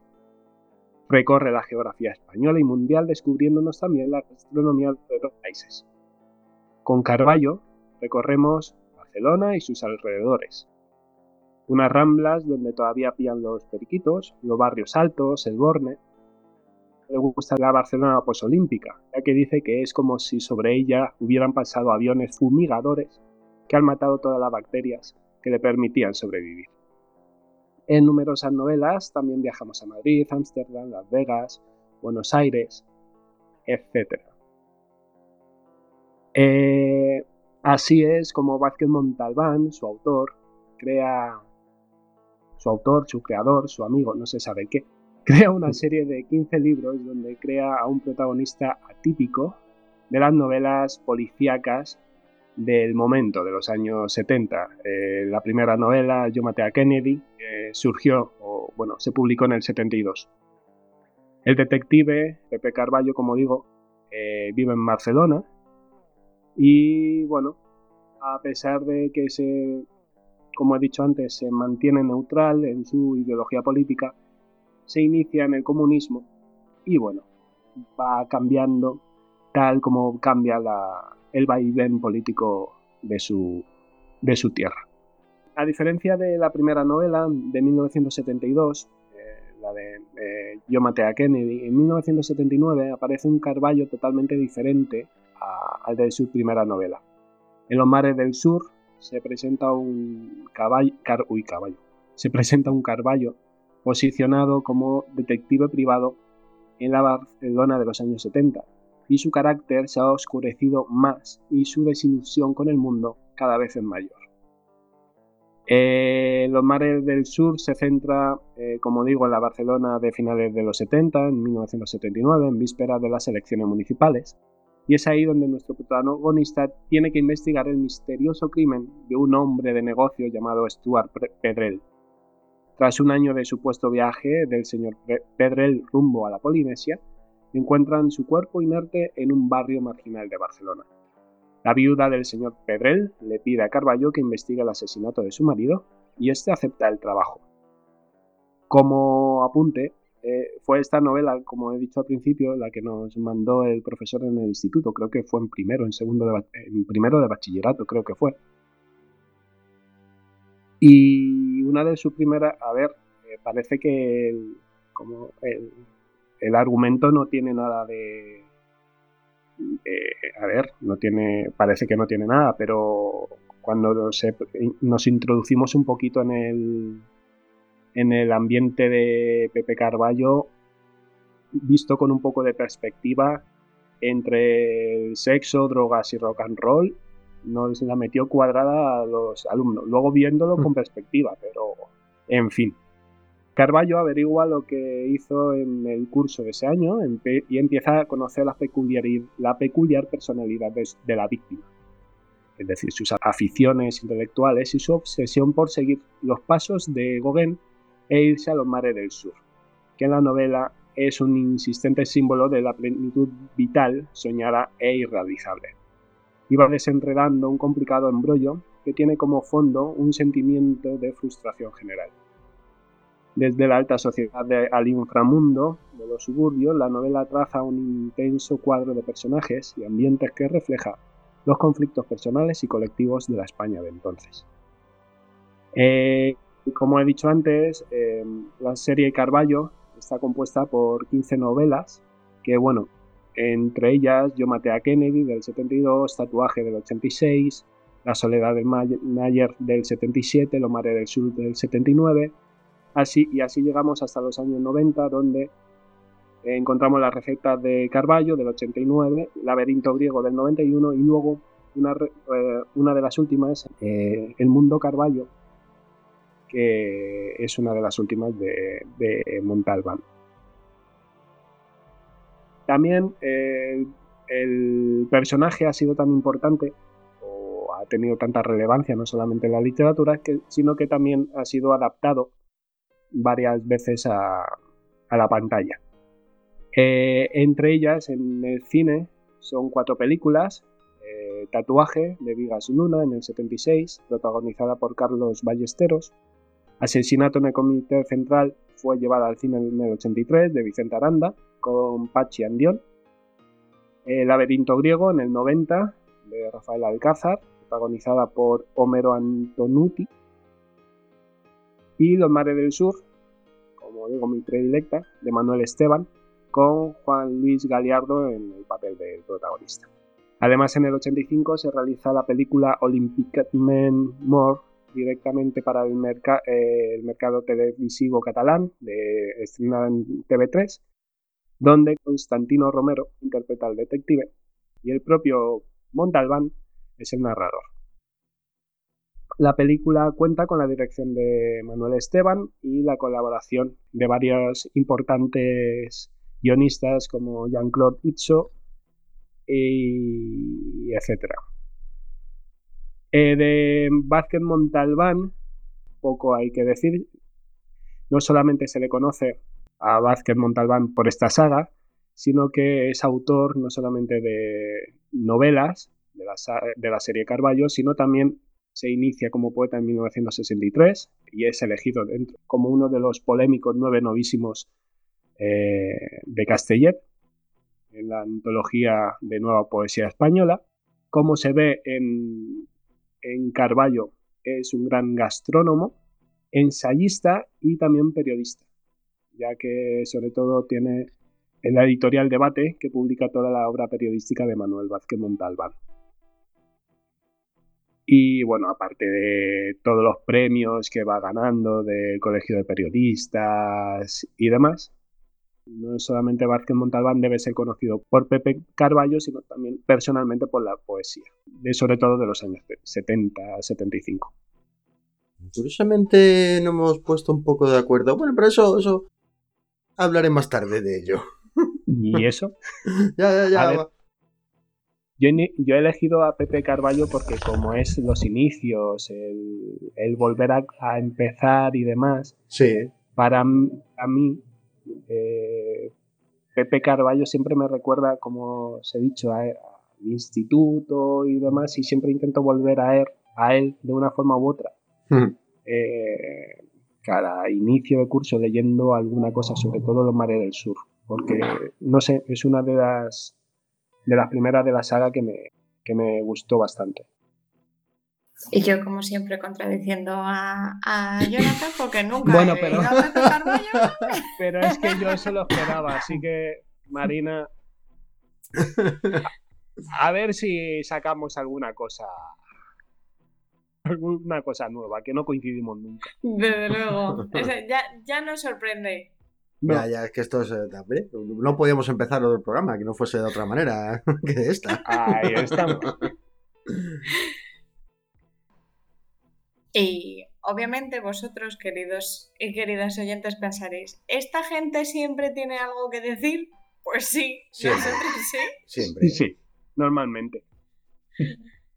Así somos en Leyenda hasta el amanecer, hay que querernos. Yo no, enti- yo no entiendo por qué no te gusta Carballo, pero bueno, o, Ma- o, Ma- o Vázquez Montalbán, no lo entiendo. O Murakami, o... Vamos a no abrir ese cajón en este primer programa. de- Sí, mejor, porque yo estoy muy dolido. Está Jonathan está dolido, oyentes, porque no le han dado el Nobel a Murakami otra vez. Eh, Tiene que asumirlo. Tiene que asumirlo el que pobre hombre. Que no, que no, que no, que no. Es el, eter- es el eterno 4,987 de Sí, todos los es- exámenes. está ahí. Es, es al que no llaman en la oposición. A ese. Ahí estamos. Sí, eso como bien dijiste, no te quejes, es que la, la academia está explorando a otros Murakamis del mundo. Claro, está, está explorando otros Murakamis del mundo. Mira, el otro día me cuenta, me cuenta Paris que el, el autor este austriaco que le han dado el Nobel, Peter Ha- Handke, Handke, este, este señor, Sí, sí. Aunque, que se sí. fue un año a vivir a Soria, a Soria, A So- a Soria. a Soria, por aquello de, pues, inspirarse, ¿sabes? Así, en plan Zoro. De, me voy a la naturaleza a ver qué saco. Y se va el hombre a vivir un año a Soria. Joder. Bueno, eh, eh, vale. Claro. Oye, pues siento curiosidad por saber qué sacó de Soria. De, Claro, de pues a ver qué Soria, saco. Que, sinceramente. oye, que yo he estado en Soria y es un sitio súper chulo. Sí, sí, sí, Y, sí. y muy fresquito y se, y se vive muy bien. Pero sí, se fue el hombre así en plan, en plan granjero. Dijo, voy a escribir un libro. Necesito inspiración y salir de aquí. Pues me voy a Soria. Sí, Pues nada, ya, o sea, Oye, Murakami, ¿por si nos no? es- Mura- Murakami, si nos estás oyendo, vete a Teruel e inspírate. Inspírate. Tal Pero cual. abierto a todos. Pues nosotros ya nos escucháis que empezamos séptima temporada con mismas ganas, misma ilusión y mismas malas maneras que siempre. Cómo no. Así que, ¿hemos madurado este verano? Pues no mucho. La verdad. Poco. Pues no. Como, como ya habéis estado escuchando, hoy traemos inicios, bien sean de un personaje, de un autor, de una autora, del existencialismo en realidad, porque aquí ya sabéis que cada cual ha elegido su gallina. Sí. Así somos. Y mi gallina es La mujer comestible, que es de la increíble Margaret Atwood, una obra que a mí me llamó la atención en la biblioteca, pues sobre todo por sus colores en la portada, las cosas como son, y la cogí, la leí y me encantó. Eh, esta maravillosa escritora canadiense firmó, esta es su primera novela, aunque no es su primer libro, es su primera obra de ficción, en 1969, y ellas dos son las protagonistas de mi reseña de esta noche. Eh, ¿Qué nos cuenta la mujer comestible? Eh, la novela gira alrededor de Marian McAlpin, que es una mujer joven que trabaja en una empresa de encuestas y de opiniones pues, sobre, sobre productos. Esa gente que va, puerta a puerta diciendo le gustaría probar este aspirador. Ese, ese tipo de, de trabajo. Eh, Marian comparte piso con una amiga, con Ainsley, que, que es el, son polos opuestos. Ainsley es mucho más desordenada, pero también es mucho más valiente y es mucho más decidida. Y quiere ser madre, pero no quiere ni casarse ni comprometerse. Y esto escandaliza pues, los valores de la protagonista. Tenéis que tener en cuenta que esto es finales de los años 60. Mm. Por otro lado, Marian pues, tiene una relación con Peter, que es un tío pues, que no está mal, pero que es soso. Entonces, no, no le hace sentir cosas, ni pasión por la vida, ni nada. Y Marian pues está enfrentando una crisis personal, pues la crisis de los 30, porque Clara, su amiga de la universidad, pues tiene tres hijos, tiene un marido, tiene una casa y no trabaja fuera de esa casa. Y Marian sí se siente, en parte se siente orgullosa porque es capaz de sacarse a sí misma adelante y luego se pregunta al mismo tiempo si no debería ya casarse, ¿no? Porque es lo que la sociedad está esperando de, de ella. Entonces, aparece en escena eh, Duncan, eh, al que Marian, pues como os digo, va, va, encuestando puerta a puerta y se encuentra con este, con este hombre que es más joven, más inusual y tiene pues menos intención de hacer lo que se espera de él. A Marian le fascina este personaje, o nunca ha conocido a nadie así y nunca pues se sale totalmente de lo que ella cree que es un hombre. Entonces, pues él además no está dispuesto a traer el dinero a casa, no es el eje central de ninguna familia, es un soñador y bueno, pues vuelven a encontrarse después en el libro en una lavandería y se, besan cuando Marian ya estaba eh, prometida con Peter. En estas estamos cuando el título de la novela pues empieza a tener un significado real, porque Marian es incapaz de comer. Mm. Empieza por la carne, luego los huevos por una historia que le cuentan de, de huevos duros en el desayuno, luego sigue con las verduras, luego sigue con los dulces. En parte se siente identificada con la comida, se ve en ellos mientras alguien le cuenta una historia o mientras está pasando algo traumático y, y entonces la comida le produce mucho rechazo. No os voy a contar más porque no os quiero desvelar más tramas, pero os adelanto es, que es una obra, sobre todo lo que es, es muy original, muy diferente a lo que yo asociaba con, con Margaret Atwood, Mm. que si no sabéis, pues su libro más conocido es El cuento de la criada, Sí. que es eh, una distopía que se publicó en el año 85 con su correspondiente serie de televisión y de la que se acaba de editar ahora en España la segunda parte que se titula Los Testamentos. En esta primera novela lo que hace Atwood es que funda las bases de lo que va a ser su obra, es decir, personajes centrales femeninos, búsqueda de identidad, obstáculos sociales, pero lo hace de una manera muy cercana, muy sencilla y, piensas, es que esto me podría pasar a mí. Y lo dicho, la autora es Margaret Atwood, que es canadiense, nació en Ottawa en el año 39 y tiene mm, una lista interminable de premios, entre ellos el, el Príncipe de Asturias en 2008. Este año está nominada de nuevo al premio Booker. El dinero que le dieron con un Booker que ya ganó lo donó a causas medioambientales. Y de este Booker conoceremos los resultados esta misma noche. Así que, Margaret, si me estás escuchando, a por ellos. Y además acumula 18 honoris causa por distintas universidades del mundo. Escribe poesía, obras de teatro, guiones, eh, antologías, artículos, cuentos, libros para niños.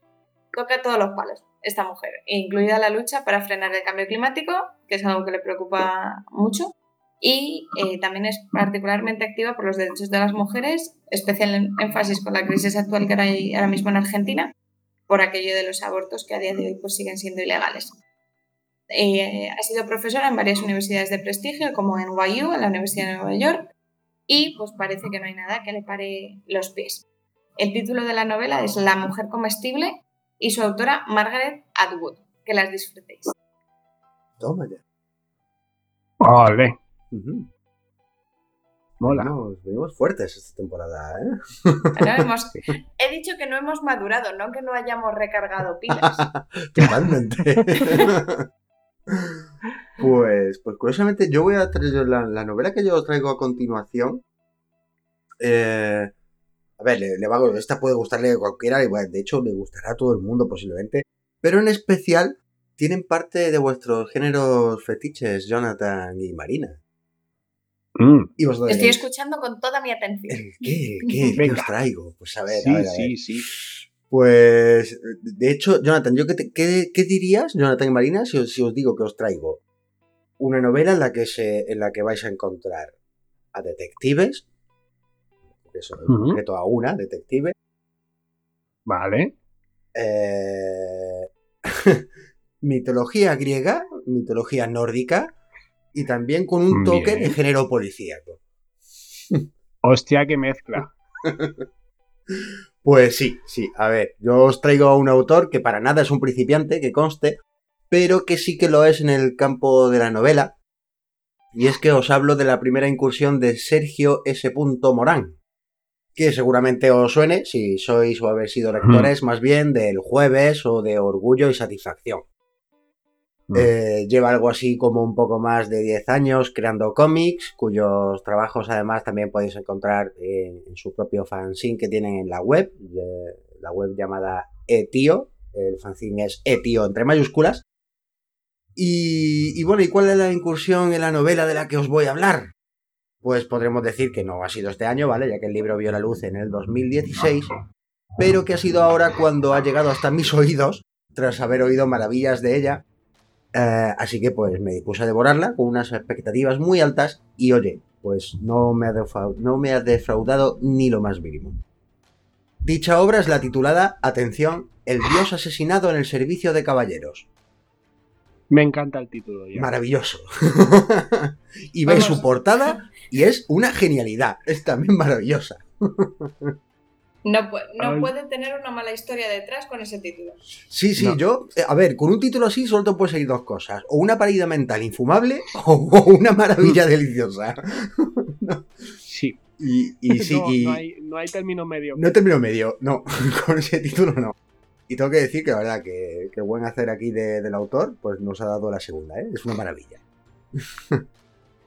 A ver, para empezar este programa de inicios, primero quiero comentar que además de este del que os voy a hablar, viene por doble partida. Y es que además de ser la primera incursión en la novela de Morán, escribir de verdad, como él lo llama, y de lo que se reía en alguna que otra ocasión, es el inicio de un maravilloso personaje, el de Verónica Guerra, alias Parabellum, detective paranormal.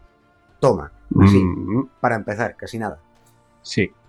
Y de eso va esta novela. Nos encontramos con el primer caso de esta detective, novelado, en el que vamos a encontrar ciertos paralelismos con el detective Harry Dresden, también detective paranormal, e incluso con tu Pepe Carballo, Jonathan. Pero nada Sí. más, ¿vale? Nada más. El autor bebe de ellos, sí, pero nos crea una mujer con su propia personalidad, su propio bagaje, sus propias historias. Eh, además, en alguna ocasión nos da una pincelada sobre el pasado de, de la protagonista, en otras algo más. Pero bueno, esto es otro tema del que ahora comentaré más adelante. Eh, lo dicho, detective paranormal, con todo lo que ello conlleva, con una acción que se desarrolla mayoritariamente en Barcelona, eh, cuando Parabellum se encuentra en una estación de servicio de una autopista, sin acordarse de nada, de cómo ha llegado hasta ahí, o por lo menos de su pasado, de, de su tiempo más reciente, por así decirlo, ¿vale? recuerda quién es y su pasado y tal, con una inscripción a bolígrafo de, de su propia letra, escrita en su brazo, en la que pone que tiene el cadáver de un dios en el maletero. Así, empezamos Bien. fuerte. No pienso contaros nada más de la trama, ¿vale? Solo algunos detalles, como que nos vamos a topar con un enfrentamiento entre dos panteones diferentes de dioses, además de otros seres sobrenaturales, por supuesto, y una serie de personajes secundarios también muy bien construidos, en una trama que se nos cuenta bajo el punto de vista de Verónica, de manera muy fluida, mordaz, con sus propios defectos, como no, como buena detective noir, que nos va a sacar más de una sonrisa con su humor ácido, que también tiene bastante puntos, bastante puntos en bastantes momentos, ya sea por sus comentarios o por las variopintas situaciones por las que va a pasar. En un caso que en un principio pues parece venirle muy grande, pero que por otro lado está muy preparada para afrontar todo lo que se le eche encima, ya sea un minotauro o alguna que otra valquiria. Eh, o enfrentarse al trimestre de al presentar los impuestos. ya, ya me diréis cuando le hinquéis el diente. Eh, es uno de esos libros con los personajes bien construidos, con la trama muy bien hilada, con sus toques tan personales que hace pues, que, oye, que no quieras terminar de leerlo, a la vez que pasas y pasas páginas para poder saber en qué se va a meter la pobre detective a continuación. Es entretenido, divertido, Morán consigue que, te olvides de- del autor en sí y hace parecer que la propia personaje es la que te está hablando directamente, con su naturalidad, porque esa es otra de las maravillas de esta novela, los diálogos además no son para nada forzados, encajan a la perfección y cada personaje tiene su propia voz. Está muy, muy conseguida. Eh, del autor, además de lo que ya he podido decir, cabe comentar que ya ha sacado un nuevo caso de esta maravillosa detective. Concretamente lo hizo esta segunda vez eh, con un exitoso crowdfunding. Y ambas novelas nos las podemos encontrar tanto en formato físico como electrónico. Y esto es lo que quería comentaros al principio, que era muy premeditada. Lo que sabemos del pasado de la protagonista es lo justo y que de muy seguro el autor se lo está guardando para ir contándolo en diferentes entregas. Y a mí personalmente, pues además ha conseguido engancharme y querer saber más sobre ese pasado. Y de la detective en sí, claro. Y por cierto, además, si queréis algunas píldoras, tanto de sus cómics eh, o incluso algún que otro relato con algún caso de la detective Parabellum, algún caso corto, eh, solo tenéis que pasaros por su web, eh, que es sergiomoran.es, si no recuerdo mal. O si no, también podéis acceder a ella a través de, la de Etio, que os he comentado, etio.es. Y por supuesto ahí esos pequeños relatos los podéis leer gratuitamente. Sepáis que, vais a poder encontraros. Así que pues oye, no, hay excusas para no poder leer a este, a este autor. Así que ya sabéis, maravillosa novela noir barra policíaca barra fantástica, y eso que ya, sabéis que yo no soy de fantástico, pero oye, es que están tan bien hechas. Cuando un libro está bien hecho, es que da igual, da igual. Da igual, el género que tenga. Fantástico me gusta. Exacto. Y este está, está muy bien hecho. Os va a dar muy buenos momentos eh, y bastantes risas en muchas ocasiones, como ya he dicho, y que no podéis perderos por nada del mundo. Título. Eh, voy a decir el título completo, que no lo he dicho antes. Es El dios asesinado en el servicio de caballeros con el subtítulo Un caso de la detective Parabellum, autor Sergio S. Morán. Yo personalmente, mm, vamos, voy a por el segundo, pero de cabeza. Cuando termine el programa ya lo estoy cogiendo, ya lo estoy comprando. Ostras, pinta muy bien. Pinta muy bien. Sí, sí, sí, sí, es lo es. Va a gustar, va a gustar. tantos. Eh, eso sí, también tiene unos detalles muy buenos, que es que huye de los clichés de los detectives de cine y de novela la propia protagonista, o sea, intenta romperlos, y dice, sí, y ahora que ya me tengo que beber un vaso de whisky, ¿no? Ya solo me falta la gabardina. Cosas, detalles, detalles muy buenos. Y la página web de Sergio Morán mola un montón. Sí, es una pasada. Este hombre se lo ocurra muchísimo. O sea, en serio, es para quitarse el sombrero. Y hasta aquí hemos llegado hoy. Ya os traemos unas muy buenas recomendaciones de ciertos inicios y que ya sabéis, una vez que lo hayáis leído, eh, vamos, nos tenéis que dejar vuestra opinión. Ya sabéis dónde siempre, nuestra página web, redes sociales, etcétera, etcétera, etcétera. Que bueno, hasta aquí nuestros libros de la semana de hoy y continuamos con el programa.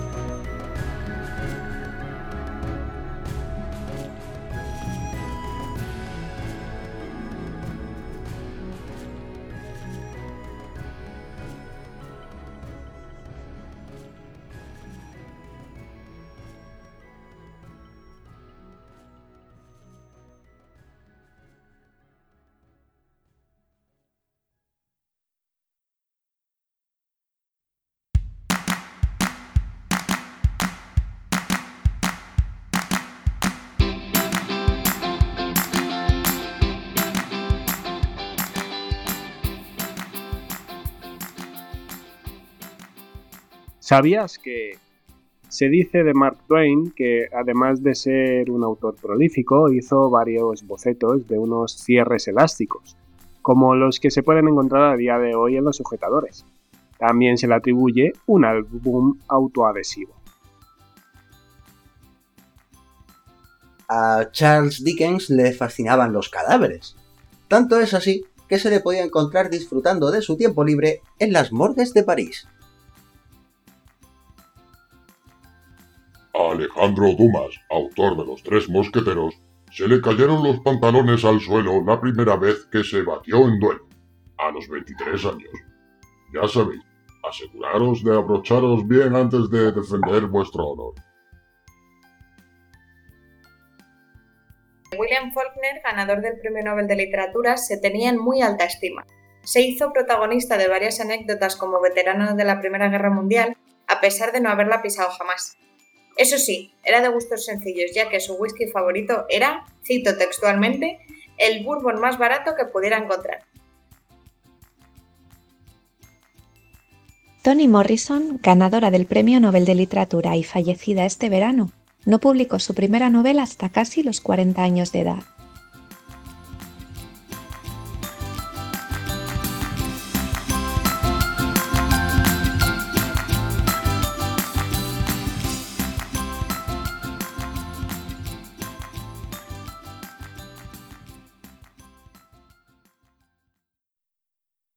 Y hablando de inicios, en el programa de hoy, el relato no podía tener otro título. Nos lo escribe nuestro compañero Jonathan Gómez Narros y se titula Iniciando.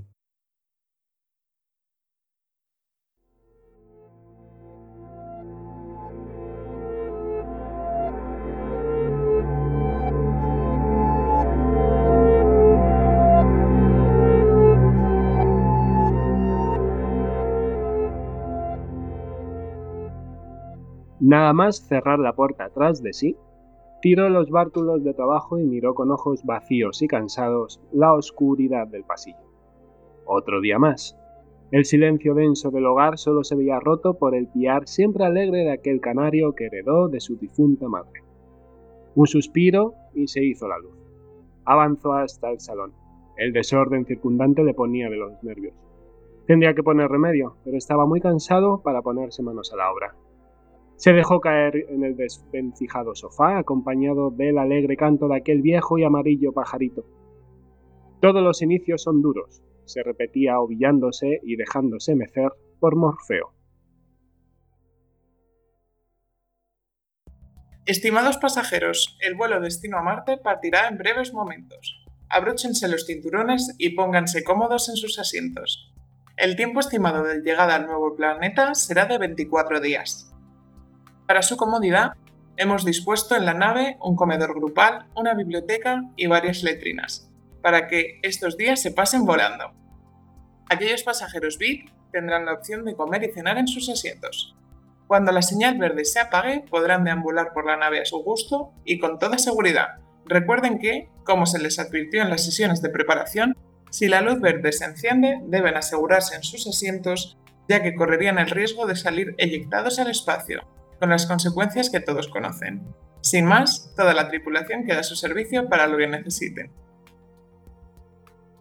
Mirabas a la señora vestida de azul y blanco, de cara surcada de arrugas y con una mueca que pretendía ser una sonrisa, con esa voz profunda y cavernosa, muy distinta a la cálida y acogedora de otros vuelos comerciales en que había viajado. Y entonces, solo entonces, me di cuenta de que formar parte de la primera comunidad de humanos que se establecería en el Marte fue un error. Tremendo error. En la agencia de viaje me lo pintaron muy bien. Necesitaba salir de la rutina. Bueno, necesitaba un cambio radical tras unos meses muy intensos e inestables. Un despido improcedente de la empresa a la que pertenecía desde casi su fundación. Sí, muchos de mis compañeros hacían la gracieta de que era el cofundador pringao. El engaño de mi mujer con mi mejor amigo. Sí, aunque parezca muy evidente, no me lo li.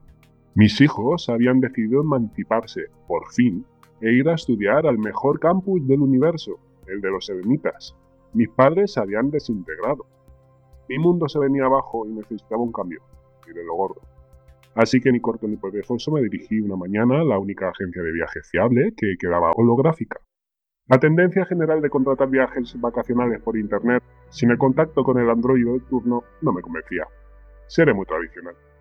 La señorita Smith, androide número 45982, me aconsejó el viaje de la Tierra a Marte. Me dio tal ataque de risa y de ternurita al oír esa variante del título original de Verne que el androide me ofreció varias pastillas antiestrés y antiemociones. Evidentemente la rechacé.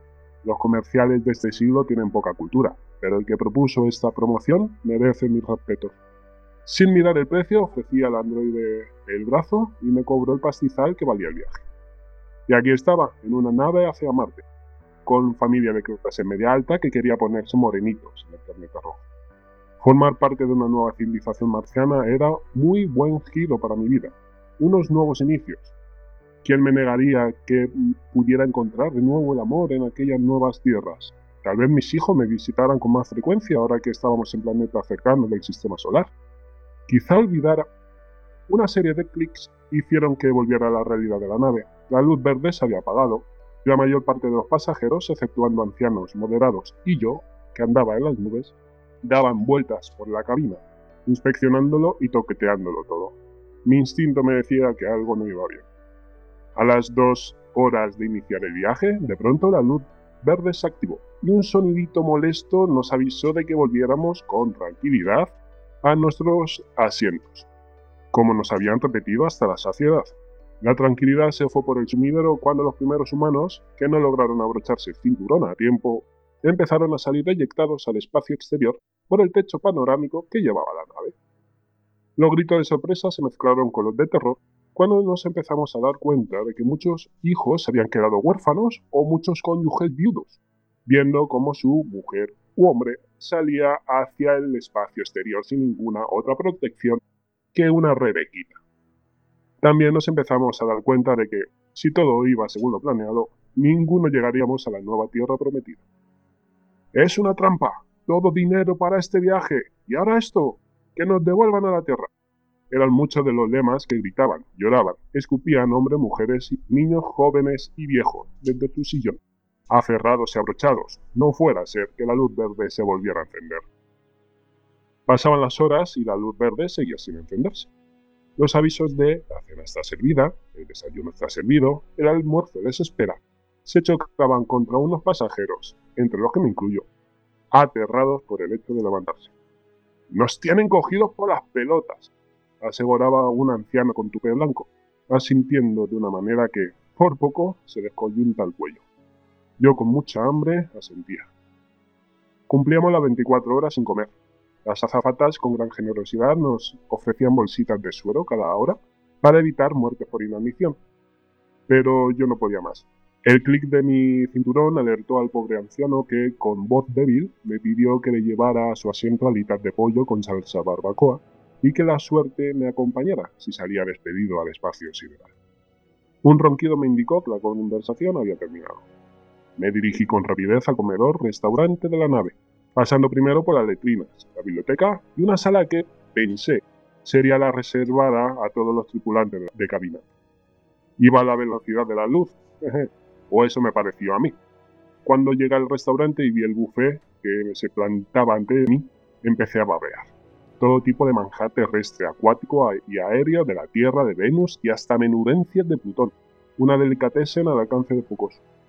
No sé cuánto tiempo me pasé delante de los cristales, decidiendo qué comer, pero como las moscas a la miel, unos cuantos pasajeros siguieron mi ejemplo y acudieron hambrientos al comedor. En una mesa de cuatro, junto a unos maravillosos padres kenianos y su hijo adoptado, italiano, degustamos todas las delicias que el buffet nos podía ofrecer, de todas las bebidas que un ser humano medio podía asumir, de todos los postres que el más goloso podía engullir, hasta que ese sonidito infernal y la señal verde empezó a sonar. Con unos cálculos rápidos entendí que mi gula había sido mi fin y que por primera vez en mi vida se había eyectado hacia el espacio infinito, con todo lo que aquello suponía. Falta de oxígeno, los fluidos corporales y la sangre perderían su estado líquido, los tejidos empezarían a expandirse. Vamos, asfixiado, en ebullición y con mis líquidos en estado gaseoso, un panorama poco halagüeño para un ser humano medio. En mi trote sin esperanza decidí abrir a las bravas la puerta de la que suponía la sala de descanso de la tripulación. El sonido se acentuaba, llegaba al final, la puerta cedió sin problemas. Una luz blanca, pura, cegadora me impedía ver qué había en la sala. Manoteando al aire, el pobre indigente resistía las burlas de los jóvenes borrachos que se divertían viendo las penurias humanas e intentaba evitar la luz directa de las linternas que le herían los ojos. En su frío cartón y cubierto de la mugre de varios días, el antaño comercial se afanaba por olvidar aquellos días en los que iniciaba una y otra vez su vida, se reinventaba, buscando nuevos modos de vida, innovadores comienzos, como los de sus novelas favoritas, y que, al final, tuvo que quemar para tener un poco de calor en las noches invernales. No le quedaba nada de aquellos comienzos, solo sus recuerdos. Su nueva vida, la que arrancaba con aquellas luces y aquellos jóvenes ebrios, iba desgastándole poco a poco y le dirigía, inevitablemente, hacia su epílogo.